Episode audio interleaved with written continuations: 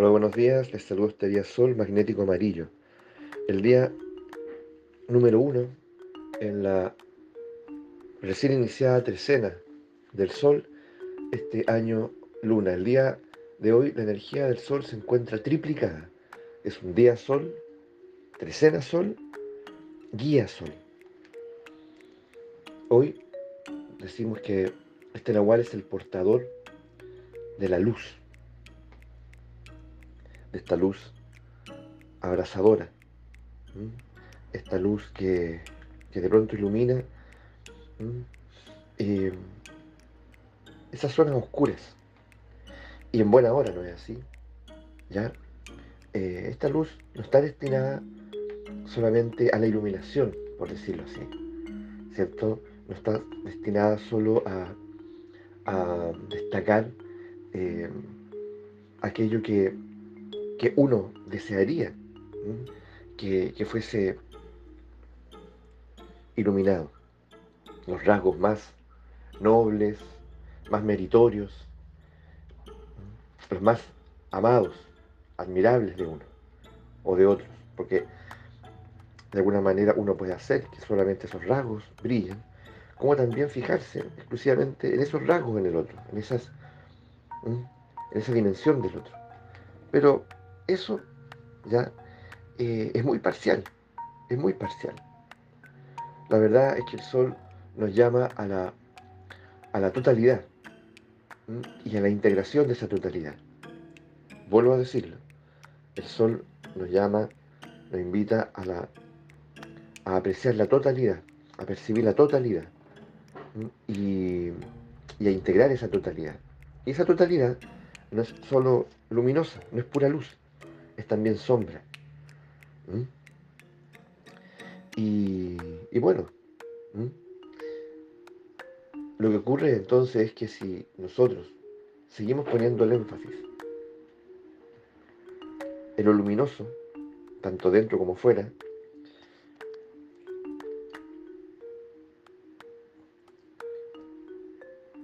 nos vamos, tal vez sin darnos, sin darnos cuenta. Condenando a vivir un artificio, una impostura, que, va a ser devoradora tarde o temprano. Porque se va a instalar en nosotros y en nuestras relaciones como una obligatoriedad. Es decir, la obligatoriedad de sostener esa máscara, esa careta, de sostener eh, ese maquillaje, porque la verdad es que ya no tiene nada de natural, no una luz natural ya no hay brillo en los ojos, ya, sino que verdaderamente si uno mira bien, es una mascarada, verdaderamente hay un esfuerzo ahí, verdaderamente eh, incluso puede llegar a ser eh, grotesco. El esfuerzo que el otro hace o que yo hago por, por ser querido, por ser aprobado, por, congraciarme con la gente, por, no sé, ya, por conservar esa luz, sobre todo en momentos en que es la sombra la que tiene que ser protagonista. Ya, aquí no estamos hablando de lo bueno y malo, estamos hablando de la totalidad. Esa danza natural que tiene que darse entre la luz y la sombra. De hecho, eso se da en la naturaleza permanentemente. Eso hace que la naturaleza sea lo que es. Ese ser íntegro al que apela al sol es al que le va bien, es el que experimenta el bienestar. Porque está completo.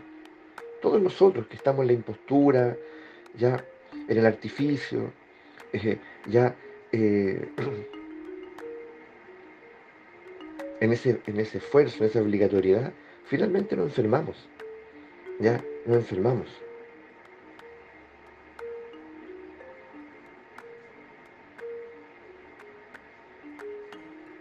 Entonces, eh, hay que ser un día como hoy muy cuidadosos, muy cuidadosos.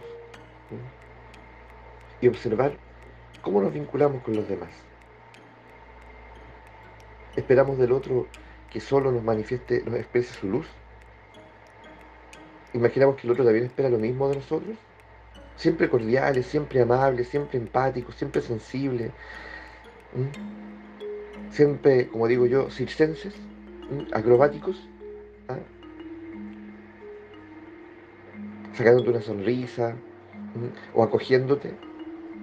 Yo sí, yo sí te entiendo. Yo sí te acojo. Siempre así. Tan irreal. Porque lo irreal nos va vaciando. Lo irreal ya eh, nos, evidentemente, ¿cierto? Que, en algún momento nos va, a desplomar. Porque es insostenible. Y la vida apela, apela a, a lo auténtico, apela a lo espontáneo, a lo natural. Apela a esa totalidad de sí mismos. Donde luz y sombra se encuentran uno al, otro y se apoyan uno al otro. De pronto tengo todo el permiso y la libertad de decir, ya, eh, no, quiero, no quiero seguir hablando, no te puedo atender ahora, te respondo mañana.